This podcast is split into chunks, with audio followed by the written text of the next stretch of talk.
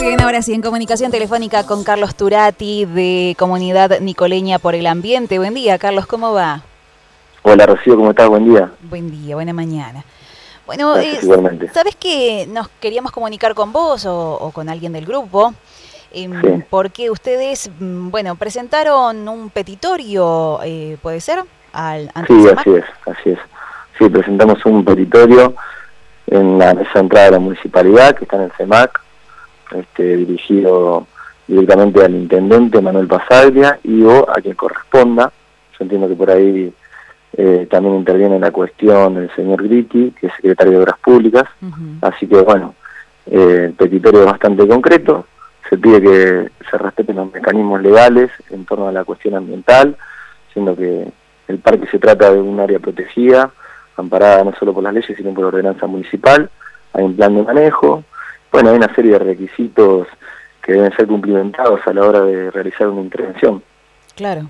Ustedes lograron frenar esta obra que había, había comenzado, em, vamos a hablar de todo un poco ahora, pero eh, esto, es algo como, me parece, yo no, no, tengo registro de que haya ocurrido en alguna otra oportunidad. Mm.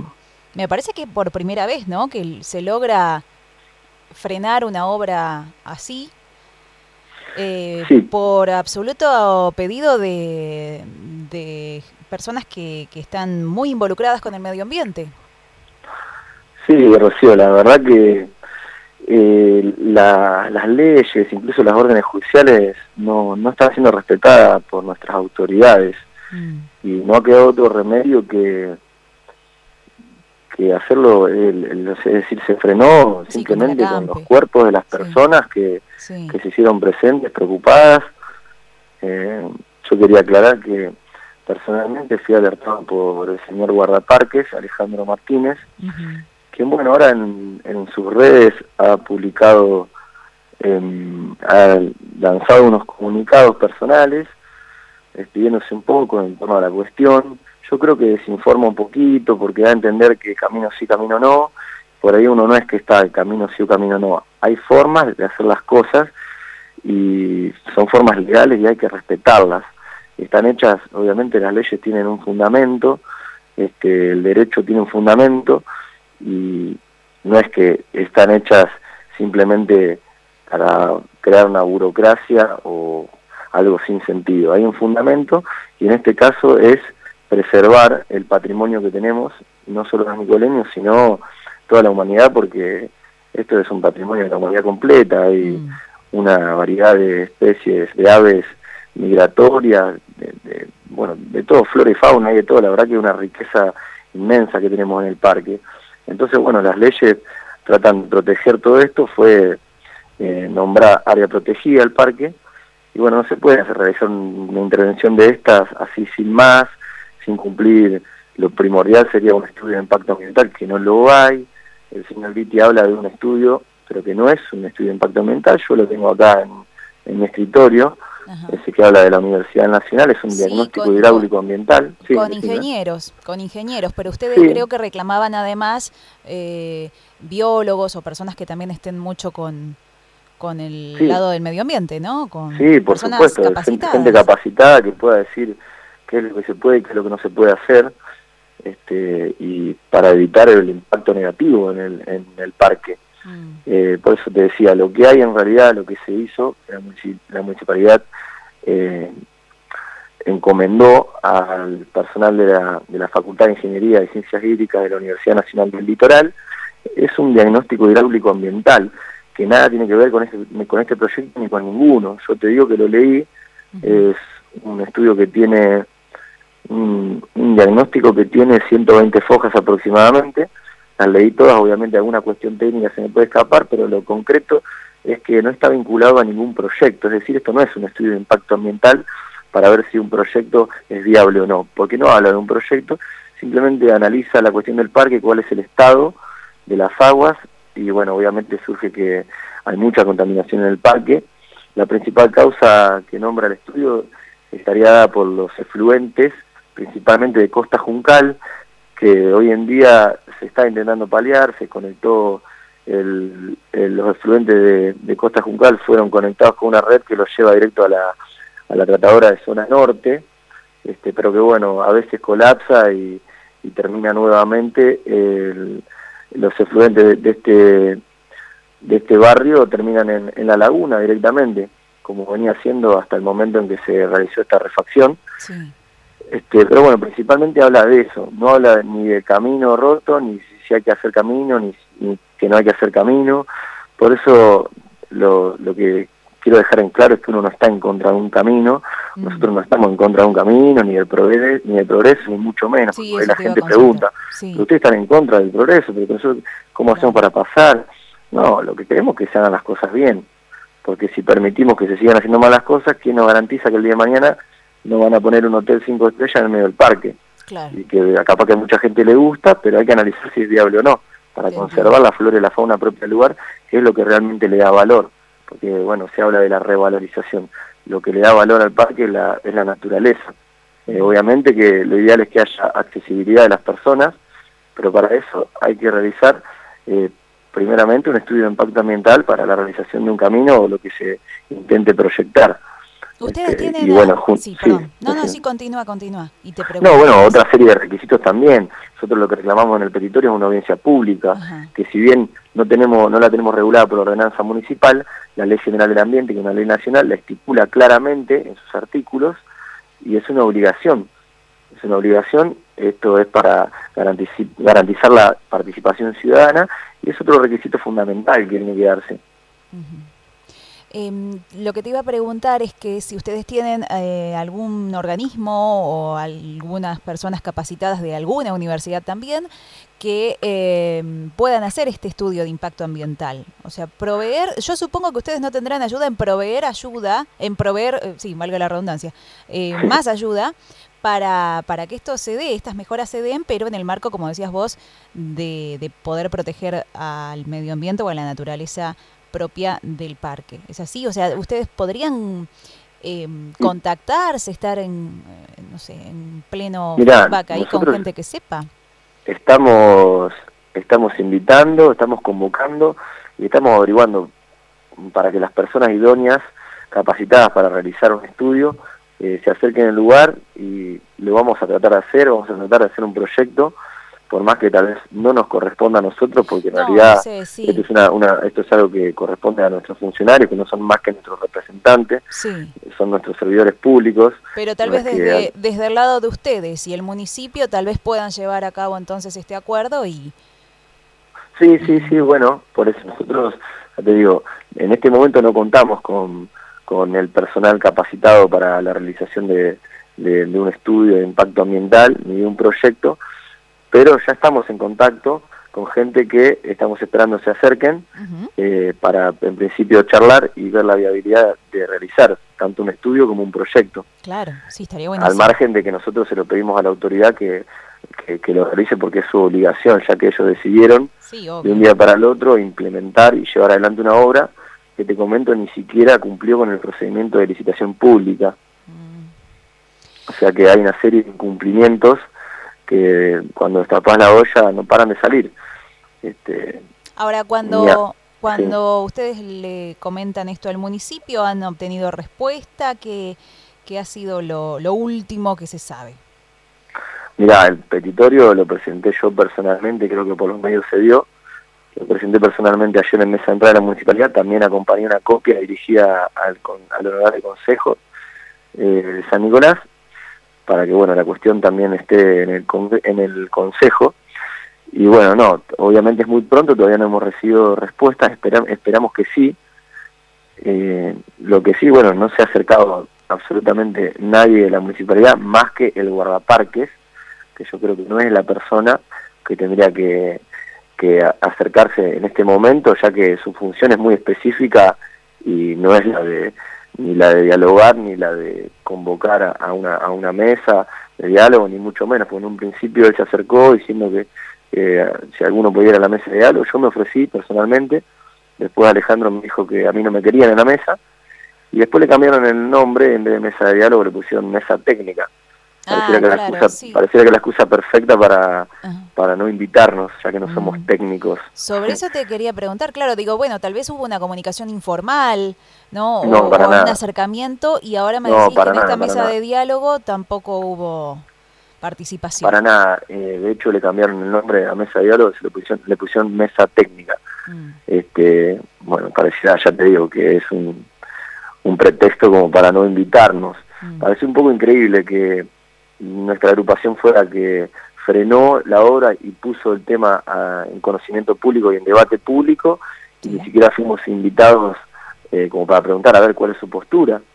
Eh, yo no tengo problema en decirlo por los medios y a cada persona que se acerca, tengo todos los elementos reunidos para fundamentar lo que estoy diciendo, uno no habla en el aire, eh, yo me desempeño en la profesión de abogado, así que conozco los procesos, conozco el derecho, conozco las leyes, las ordenanzas, eh, tengo fundamentos y tengo todos los elementos acá mismo en mi escritorio, para que quiera llamarme personalmente, conversar, acercarse, aportar, estamos abiertos desde CONA a cualquier persona, sea profesional o no, que quiera acercarse a informarse o, brindar su aporte.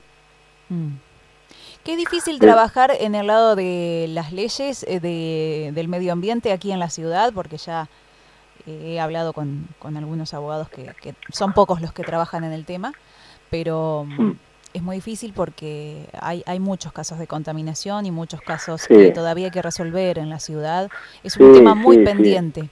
No, es un tema que obviamente tal vez nosotros por la sociedad en que vivimos, que tal vez nos falta mucho como sociedad, por ahí en los países del otro continente, en Europa o en países que están, no sé si usar la palabra más desarrollados, porque bueno, por ahí el tema del desarrollo hay que, hay que analizarlo también, porque el desarrollo en un momento va para un lado que pareciera que nos eh, termina perjudicando a la propia humanidad, porque mm. hoy en día tenemos como referente a Estados Unidos, que es el principal emisor de gases. Pero bueno, no me quiero ir por las ramas. Acá lo concreto es que hay muchas cosas para hacer, pero parece que no es, no es el interés de, nuestros gobernantes ah, y hasta inclusive de la, la, propia ciudadanía, por ahí no es un tema que, que lo tenga arriba de la mesa en, en, sus casas, me parece que no es un tema que, le interese a la gente, a pesar de que está un poco en boga el tema del cuidado del medio ambiente, pero todavía no ha llegado a, a tener el, el peso suficiente para generar la conciencia que, que eso es lo, importante, ¿no? Educación y conciencia es lo, que estaría faltando. Sí, sí, es así. Porque, bueno, la, nuestros gobernantes no, no, no, no, hay control, esto es un descontrol total. ¿Me entendés, Rocío? Eh. Un descontrol total y, y pareciera que actúan eh, de acuerdo a intereses económicos, simplemente y, y, pareciera esto que el derecho ambiental es una traba contra intereses económicos. Este, pero bueno, no me quiero ir por las ramas. No, no, pero está, muy bien lo que decís. Sí, sí, sí. Eh, la reserva, como dijimos desde hace varias semanas, eh, no se puede tocar así, sin más. Eh, eh no, yo te que digo, hay que tener unos cuidados muy especiales y hay que sí, seguir sí, es, muy, es muy particular. la regulación es muy específica, concreta eh, no solo municipal, sino provincial y nacional. Esto parte de la, de la base del artículo 41 de la Constitución Nacional. Eh, así que es eh, muy específica la cuestión. Hay muchos requisitos que hay que cumplirlo, por más que a veces pareciera que, que entorpecen un poco, ya te digo, a ciertos intereses que lo único que quieren es realizar sus obras, dejar algo, que se vea, este, pero bueno, esto es una cuestión que va más allá de cualquier interés económico, Rocío. Mm. Esto es una cuestión que tendría que preocuparnos a todos porque en definitiva es para el presente y para el futuro, mm. porque el, desarrollo debería ser sustentable, es decir, eh, utilizar los recursos sí, pero en la medida en que no se pierdan esos recursos, no agotar los recursos para las generaciones venideras. Esto es un, es un principio ambiental internacional, el desarrollo sustentable. Entonces cuando se habla de desarrollo sí, desarrollo no, eh, progreso sí, progreso no, no, sí, desarrollo sí, pero sustentable, porque si no, ¿de qué sirve hoy agotar el recurso, utilizarlo solamente en beneficio de nosotros que estamos hoy acá, y, de mañana que tenga hijos, ¿qué le va a dejar a su hijo?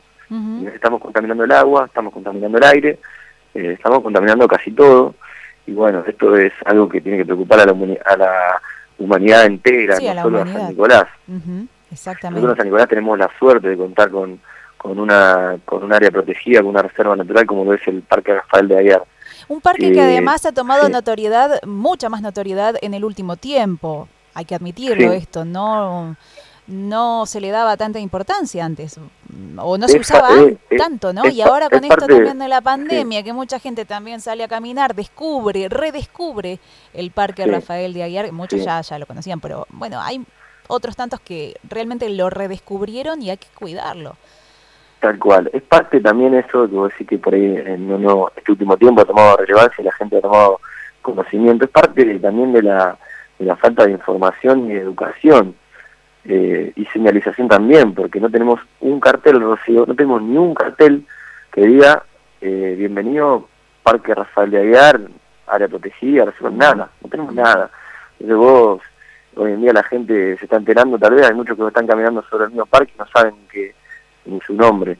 Lo único lo único que se puede ver del nombre Parque Aguiar es en, en los tachos que están puestos ahí, los tachos de basura que están desde hace años y en una pequeña parte de abajo dice Parque Aguiar. lo único que, que te da la señalización de que estás en un parque, pero ni siquiera te explica que, que es un área protegida, se puede confundir parque como el Parque San Martín, que no estamos hablando de lo mismo. Claro, claro. Este, entonces yo creo que sería fundamental, eh, si quieren revalorizar realmente, empezar por poner la señalización correspondiente para que haya información. Vos cuando te vas al Parque Nahuel Huapi, eh, Parque Nacional o, al Parque Lanín en el sur, tenés un cartel, un arco gigante en la ruta cuando estás ingresando que te dice lo que es. Todo el que haya ido seguramente se ha sacado una foto. Acá no tenemos eso. Lo había, te quiero aclarar que lo había, existía ese arco y fue, fue removido, fue removido por este mismo gobierno que, que nos representa hoy a los nicoleños. Carlos, no sabe por qué ¿Cuál será el próximo paso? Y vamos cerrando esta nota, si te parece, pero, o sea, ahora presentaron este petitorio y ahora hay que esperar. Ahora hay que esperar a ver si, la verdad yo te digo, eh, no tengo mucha esperanza en que haya una evolución de la municipalidad, ojalá, ojalá me sorprendan, ojalá eh, realmente respondan al territorio de la gente, eh, se acompañaron muchísimas firmas porque todas las personas que han pasado por la zona conflictiva en este momento se han acercado, se han interiorizado y han que han firmado para prestar su colaboración y para solicitar esto que es para todos los nicoleños. Lo que necesitamos nosotros es que se, permita a toda la ciudadanía participar porque es una obligación y es un derecho. Mm. Este, así que bueno, eso por un lado. Por otro lado, el doctor Fabián Maggi lleva adelante un proceso judicial que ya lleva tres años, yo esto ya lo he dicho varias veces, pero eh, hay que hacer hincapié siempre en esto. Esto está siendo debatido en un juicio. Es decir, en este momento el debate, yo entiendo que ayer hubo una charla técnica, todo lo que sea, pero el debate tiene que ser en el marco de un proceso judicial que ya está dado hace tres años. Y del cual surge una orden judicial directa que prohíbe a la municipalidad hacer lo que está haciendo, prohíbe el movimiento del suelo, entre otras serie de prohibiciones. Pero acá puntualmente, para no desviarnos, está prohibido el movimiento del suelo, que es lo que se está haciendo. este, entonces eso se va a tener que resolver primero en el juicio, la municipalidad si quiere hacer algo, lo correspondiente sería hacer, obviamente, estudio de impacto ambiental, presentar el proyecto, convocar a la ciudadanía y luego presentarlo en el juicio hasta tanto no se resuelva el juicio. Porque el juez que está entendiendo no se le puede pasar por arriba, porque el Poder Judicial, que es independiente, en este momento está interviniendo y hay que respetarlo, porque es el único que puede controlar el Poder Ejecutivo.